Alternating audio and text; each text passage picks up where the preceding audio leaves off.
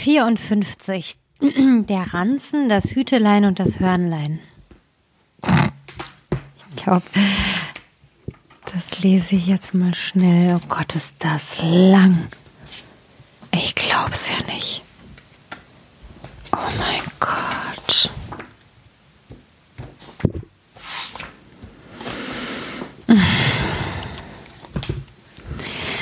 Es waren einmal drei Brüder, die waren immer tiefer in Armut geraten und endlich war die Not so groß, dass sie Hunger leiden mussten und nichts mehr zu beißen und zu brechen hatten. Da sprachen sie, es kann so nicht bleiben. Es ist besser, wir gehen in die Welt und suchen unser Glück. Sie machten sich also auf und waren schon weite Wege und über viele Grashelmchen gegangen, aber das Glück war ihnen noch nicht begegnet. Da gelangten sie eines Tages in einen großen Wald, und mitten darin war ein Berg. Und als sie näher kamen, da sahen sie, dass der Berg ganz aus Silber war. Da sprach der Älteste, Nun habe ich das gewünschte Glück gefunden und verlange kein größeres. Er nahm von dem Silber so viel er nur tragen konnte, kehrte dann um und ging wieder nach Hause. Die beiden anderen aber sprachen, wir verlangen vom Glück noch etwas mehr als das bloße Silber, rührten es nicht an und gingen weiter. Nachdem sie abermals ein paar Tage gegangen waren, kamen sie zu einem Berg, der ganz aus Gold war. Der zweite Bruder blieb stehen, überlegte und war unsicher. Was soll ich tun? sprach er.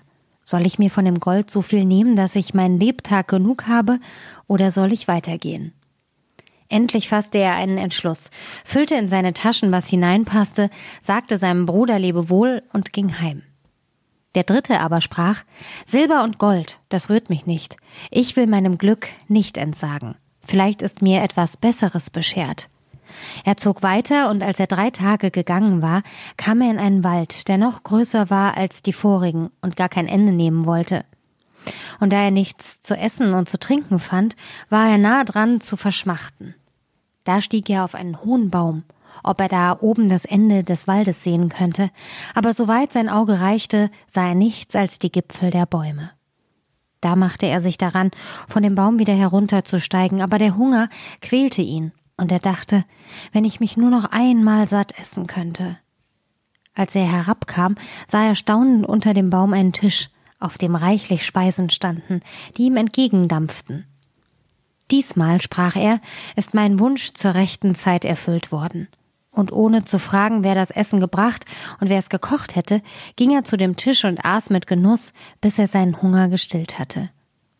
Als er fertig war, dachte er, es wäre doch schade, wenn das feine Tischtüchlein hier in dem Wald verderben sollte, legte es säuberlich zusammen und steckte es ein. Darauf ging er weiter, und abends, als der Hunger sich wieder regte, wollte er sein Tüchlein, Tüchlein auf die Probe stellen, breitete es aus und sagte nun wünsche ich, dass du abermals mit guten Speisen besetzt wärst. Und kaum war der Wunsch über seine Lippen gekommen, da standen so viele Schüsseln mit dem schönsten Essen drauf, wie nur Platz hatten. Jetzt merke ich, sagte er, in welcher Küche für mich gekocht wird. Du sollst mir lieber sein als der Berg aus Silber und Gold. Denn er sah wohl, dass es ein Tüchlein deck dich war. Das Tüchlein war ihm aber noch nicht genug. Das Tüchlein war ihm aber. oh Gott. Das Tüchlein war ihm aber doch nicht genug, um sich daheim zur Ruhe zu setzen, sondern er wollte lieber noch in der Welt herumwandern und weiter sein Glück versuchen. Eines Abends traf er in einem einsamen Wald einen schwarz bestaubten Köhler. Der brannte da Kohlen und hatte Kartoffeln am Feuer stehen. Damit wollte er seine Mahlzeit halten. Guten Abend, du Schwarzamsel, sagte er. Wie geht's dir in deiner Einsamkeit? Einen Tag wie den anderen, erwiderte der Köhler. Und jeden Abend Kartoffeln. Hast du Appetit darauf und willst mein Gast sein? Schönen Dank, antwortete der Reisende. Ich will dir die Mahlzeit nicht wegnehmen. Du hast nicht mit einem Gast gerechnet, aber wenn du mit mir Vorlieb nehmen willst, sollst du eingeladen sein. Wer soll dir anrichten? sprach der Köhler. Ich sehe, dass du nichts bei dir hast, und ein paar Stunden im Umkreis ist niemand, der dir etwas geben könnte. Und doch soll's ein Essen sein, antwortete er, so gut wie du noch keins gekostet hast. Darauf holte er sein Tüchlein aus dem Ranzen, breitete es auf die Erde und sprach Tüchlein, deck dich. Und sogleich stand da gekochtes und gebratenes und war so warm, als wenn es eben aus der Küche käme. Der Köhler machte große Augen, ließ sich aber nicht lange bitten, sondern langte zu und schob immer größere Bissen in sein schwarzes Maul hinein. Als sie alles weggegessen hatten, schmunzelte der Köhler und sagte Hör, dein Tüchlein hat meinen Beifall. Das wäre etwas für mich hier im Wald, wo mir niemand etwas Gutes kocht. Ich will dir einen Tausch vorschlagen.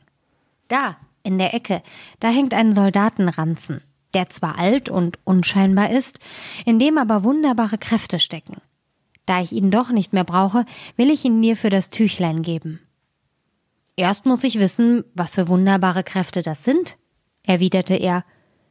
Das will ich dir sagen, antwortete der Köhler. Wenn du mit der Hand drauf klopfst, kommt jedes Mal ein Gefreiter mit sechs Mann, die du haben. Wenn du mit der Hand darauf klopfst, kommt jedes Mal ein Gefreiter mit sechs Mann. Die haben Ober- oder Untergewehr, und was du befiehlst, das führen sie aus. Meinetwegen, sagte er. Wenn's mehr nicht ist, wollen wir tauschen. Gab dem Köhler das Tüchlein, hob den Ranzen von dem Haken, hängte ihn um und verabschiedete sich. Als er ein Stück gegangen war, wollte er die Wunderkräfte seines Ranzens probieren und klopfte darauf. Sogleich traten die sieben Kriegshelden vor ihn, und der Gefreite sprach Was verlangt mein Herr und Gebieter? Marschiert im Eilschritt zu dem Köhler und fordert mein Wünschtüchlein zurück. Sie machten links um und gar nicht lange, da brachten sie das Verlangte und hatten es dem Köhler ohne viel zu fragen abgenommen. Er hieß sie wieder abziehen, ging weiter und hoffte, das Glück würde ihm noch heller scheinen. Bei Sonnenuntergang kam er zu einem anderen Köhler, der überm Feuer seine Abendmahlzeit bereitete. Willst du mit mir essen? sagte der rußige Geselle. Kartoffeln mit Salz, aber ohne Schmalz. Dann setz dich zu mir hin. Nein, antwortete er, diesmal sollst du mein Gast sein, deckte sein Tüchlein auf, auf dem gleich die schönsten Gerichte standen. Sie aßen und tranken zusammen und waren guter Dinge. Nach dem Essen sprach der Kohlenbrenner, da oben auf dem Regal liegt ein altes, abgegriffenes Hütlein. Das hat seltsame Eigenschaften. Wenn das einer aufsetzt und auf dem Kopf herumdreht, dann gehen die Kanonen, als wären zwölf nebeneinander aufgestellt und schießen alles nieder, das niemand dagegen aushalten kann. Mir nützt das Hütlein nichts, und für dein Tischtuch will ich's wohl hingeben. Das lässt sich hören, antwortete er, nahm das Hütlein, setzte es auf und ließ sein Tüchlein zurück. Kaum aber war er ein Stück gegangen, da klopfte er auf seinen Ranzen und seine Soldaten mussten ihm das Tüchlein wiederholen. Es kommt eins zum anderen, dachte er, und es ist mir, als wäre mein Glück noch nicht zu Ende. Seine Gedanken hatten ihn auch nicht getrogen. Nachdem er abermals einen Tag gegangen war, kam er zu einem dritten Köhler, der ihn nicht anders als die vorigen zu ungeschmelzten Kartoffeln einlud. Er ließ ihn aber von seinem Wünschtüchlein mitessen, und das schmeckte dem Köhler so gut, dass er ihm zuletzt ein Hörnlein dafür bot, das noch ganz andere Eigenschaften hatte als das Hütlein. Wenn man darauf blies, fielen alle Mauern und Festungswerke, schließlich sogar alle Städte und Dörfer in Trümmer. Er gab dem Köhler zwar das Tüchlein dafür, ließ sich's aber später von seiner Mannschaft wieder abfordern, so dass er endlich Ranzen, Hütlein und Hörnlein beisammen hatte. Jetzt, sprach er, bin ich ein gemachter Mann, und es ist Zeit, dass ich heimkehre und sehe, wie es meinen Brüdern ergeht. Als er daheim ankam, hatten sich seine Brüder von ihrem Silber und Gold ein schönes Haus gebaut und lebten in Saus und Braus. Er tat es, er trat bei ihnen ein, weil er aber in einem halb zerrissenen Rock kam, das schäbige Hütlein auf dem Kopf und den alten Ranzen auf dem Rücken, wollten sie ihn nicht für ihren Bruder anerkennen. Sie spotteten und sagten, du gibst dich für unseren Bruder aus, der Silber und Gold verschmähte und für sich ein besseres Glück verlangte. Der kommt gewiss in voller Pracht als mächtiger König angefahren, nicht als Bettelmann, und jagten ihn zur Tür hinaus. Da wurde er zornig, klopfte auf seinen Ranzen so lange, bis 150 Mann in Reih und Glied vor ihm standen. Er befahl ihnen, das Haus seiner Brüder zu umzingeln, und zwei sollten Haselgärten mitnehmen und den beiden Übermütigen die Haut auf dem Leib so lange weich gerben, bis sie wüssten, wer er wäre. Es entstand ein gewaltiger Aufruhr. Die Leute liefen zusammen und wollten den beiden in der Not Beistand leisten, aber sie konnten gegen die Soldaten nichts ausrichten. Es erhielt schließlich der König Meldung davon, es erhielt schließlich der König Meldung davon. Der wurde unwillig und ließ seinen Hauptmann mit seiner Schar ausrücken. Der sollte den Ruhestörer aus der Stadt jagen. Aber der Mann mit dem Ranzen hatte bald eine größere Mannschaft zusammen, die schlug den Hauptmann mit seinen Leuten zurück, dass sie mit blutigen Nasen abziehen mussten. Der König sprach, der hergelaufene Kerl ist nicht, der hergelaufene Kerl ist noch zu bändigen und schickte am folgenden Tag eine größere Schar gegen ihn aus. Aber sie konnte noch weniger ausrichten. Er stellte noch mehr Kriegsvolk entgegen, und um noch schneller fertig zu werden, drehte er ein paar Mal sein Hütlein auf dem Kopf herum. Da fing das schwere Geschütz an zu feuern, und die Leute des Königs wurden geschlagen und in die Flucht gejagt. Jetzt mache ich nicht eher Frieden, sprach er, als bis mir der König seine Tochter zur Frau gibt und ich in seinem Namen das ganze Reich beherrsche. Das ließ er dem König verkünden, und dieser sprach zu seiner Tochter Muss ist eine harte Nuss. Was bleibt mir anders übrig, als dass ich tue, was er verlangt? Will ich Frieden haben und die Krone auf meinem Haupt behalten, dann muss ich dich hingeben. Die Hochzeit wurde also gefeiert, aber die Königstochter war verdrießlich, dass ihr Gemahl ein einfacher Mann war, der einen schäbigen Hut trug und einen alten Ranzen umhängen hatte. Sie wäre ihr gern, sie wäre ihn gern wieder los gewesen und sann Tag und Nacht, wie sie das bewerkstelligen könnte. Da dachte sie, sollten seine Wunderkräfte wohl in dem Ranzen stecken? Verstellte sich und liebkoste ihn. Und als sein Herz weich geworden war, sprach sie, wenn du nur den schlechten Ranzen ablegen wolltest, er verschandelt dich so sehr, dass ich mich deiner schämen muss. Liebes Kind, antwortete er, dieser Ranzen ist mein größter Schatz. Solange ich den habe, fürchte ich keine Macht der Welt und verriet ihr, welche Wunderkräfte er hatte. Da fiel sie um, um den Hals, als wenn sie ihn küssen wollte, nahm ihm aber mit Behendigkeit den Ranzen von der Schulter und lief damit fort. Sobald sie allein war, klopfte sie darauf und befahl den Kriegsleuten, sie sollten ihrem vorigen Herrn festnehmen und aus dem königlichen Palast fortführen. Sie gehorchten, und die heimtückische Frau ließ noch mehr Leute hinter ihm herziehen, die ihn ganz zum Land hinausjagen sollten. Da wäre er verloren gewesen, wenn er nicht das Hütlein gehabt hätte.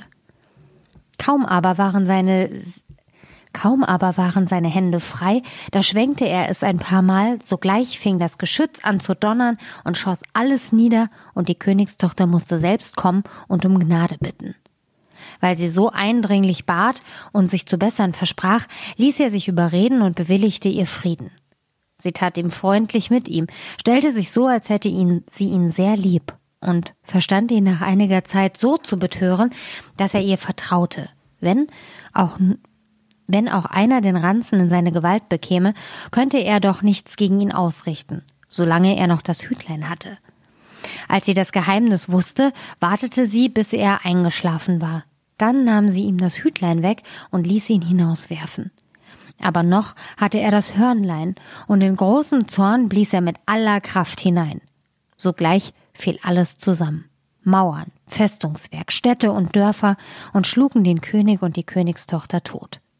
Und wenn er das Hörnlein nicht abgesetzt und nur noch ein wenig länger geblasen hätte, wäre alles über den Haufen gestürzt und kein Stein auf dem anderen geblieben.